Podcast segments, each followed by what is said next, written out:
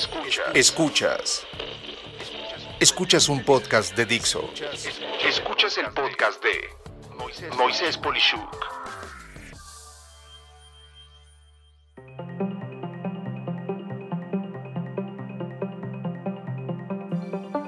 Aprendizajes de productividad empresarial.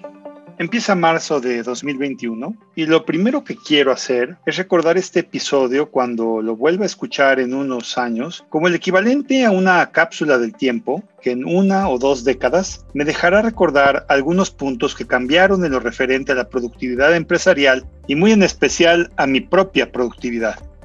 Quiero recordar este episodio haciendo un recuento de varios puntos que he experimentado después de que en marzo de 2020 todos nos tuvimos que distanciar socialmente. A las pocas semanas, las mejoras en la productividad tuvieron efecto instantáneo al evitar el tener que transportarnos, pero el camino para poder trabajar fuera de la oficina se dejó sentir inmediatamente. Muchos hogares entraron en crisis. Una inmensa mayoría no tiene las condiciones para que toda la familia pueda hacer sus labores. Esto dio lugar a mucha tensión en un principio.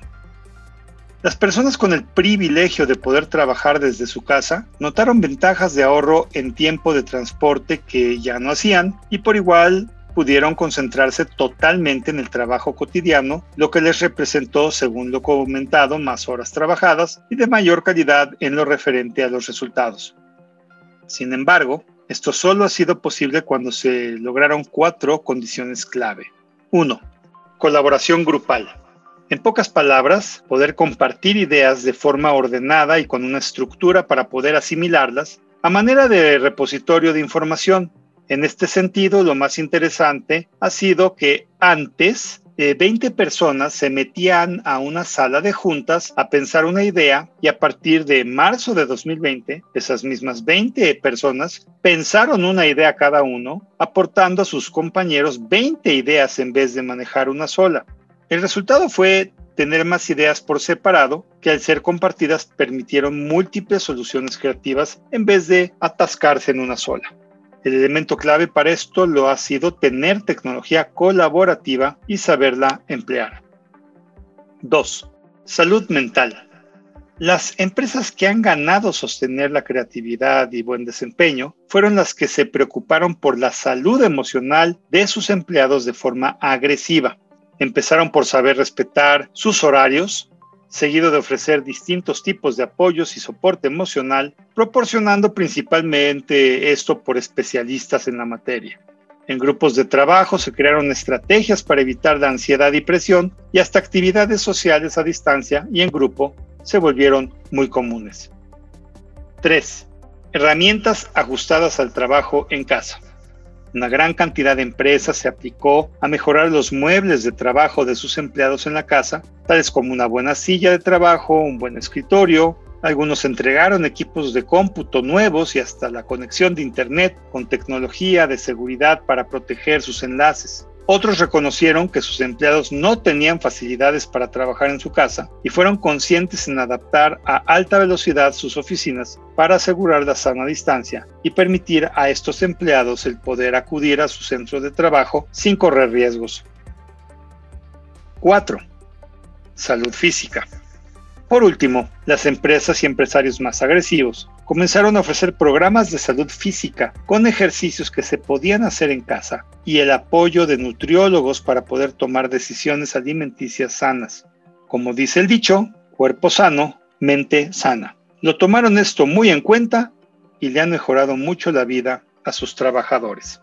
Quiero aclarar que estos puntos se oyen fáciles, pero no lo son para nada en la realidad poder empatar a las personas con procesos y tecnologías nuevas ha sido un delicado proceso de adaptación, pero en una enorme cantidad de casos ha sucedido. La resiliencia empresarial y laboral combinada han logrado situaciones increíbles. Como conclusión, a pesar de tener todas las condiciones negativas para que a inicios de 2020 la productividad empresarial cayera drásticamente, la mayoría opina que se pudo mantener o incluso mejorar sustancialmente. De hecho, podemos estar seguros de que el trabajo va a mejorar sustancialmente incluso en forma remota, ya que será algo muy común que afectará a una gran cantidad de puestos de trabajo y empresas para siempre. Sin embargo, se debe de ejercer cautela en la selección de quién puede o no trabajar a distancia, pues insisto, la mayoría de los hogares no cuentan con las características ni espacios para poder tener comodidad en el trabajo y en una gran cantidad de casos, en especial la educación, sí tiene mucha necesidad de poder efectuarse de manera presencial. De esto, entonces, tenemos que ser muy cuidadosos en no forzar a ciertas actividades en volverse totalmente digitales o a distancia. El criterio, la mesura, y en especial el escuchar a los afectados e interesados en estas actividades será fundamental para lograr sacar el mejor provecho. Desde 2015 pude ver, por ejemplo, clases a distancia entre alumnos de dos continentes diferentes al mismo tiempo, en una sala de inmersión total de telepresencia donde la calidad auditiva y visual nos hacía pensar que ese grupo conformado por dos distintos grupos totalmente diferentes en horarios totalmente distintos, pero guiados en vivo por un mismo profesor, estaba sucediendo. Lo sentí como una experiencia increíble.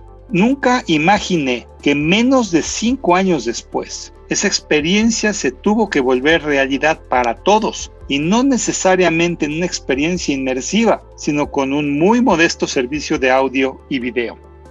Y a todo esto, aclaro que nada tiene que ver con lo que falta por hacer para actividades primarias de extracción, de minería, de construcción, de transporte, etc. Eso no puede ser a distancia.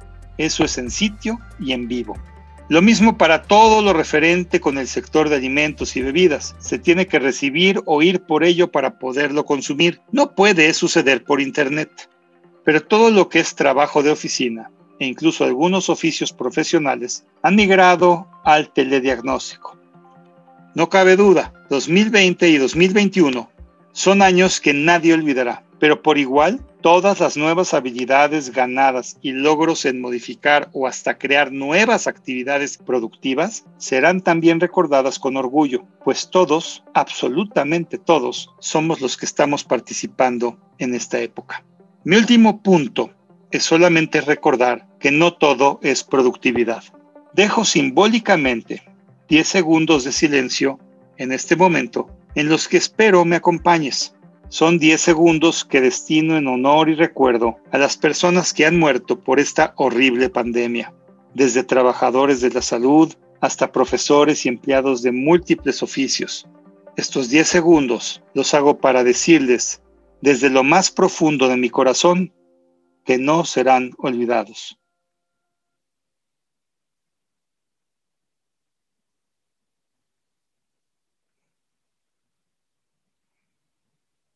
Soy Moisés Polishuk y agradezco que me hayas escuchado. Hasta la próxima. Dixo presentó el podcast de Moisés Polishuk. La producción de este podcast corrió a cargo de Verónica Hernández. Coordinación de producción, Verónica Hernández. Dirección General, Dani Sadia. Voz y contenido, Moisés Polishuk.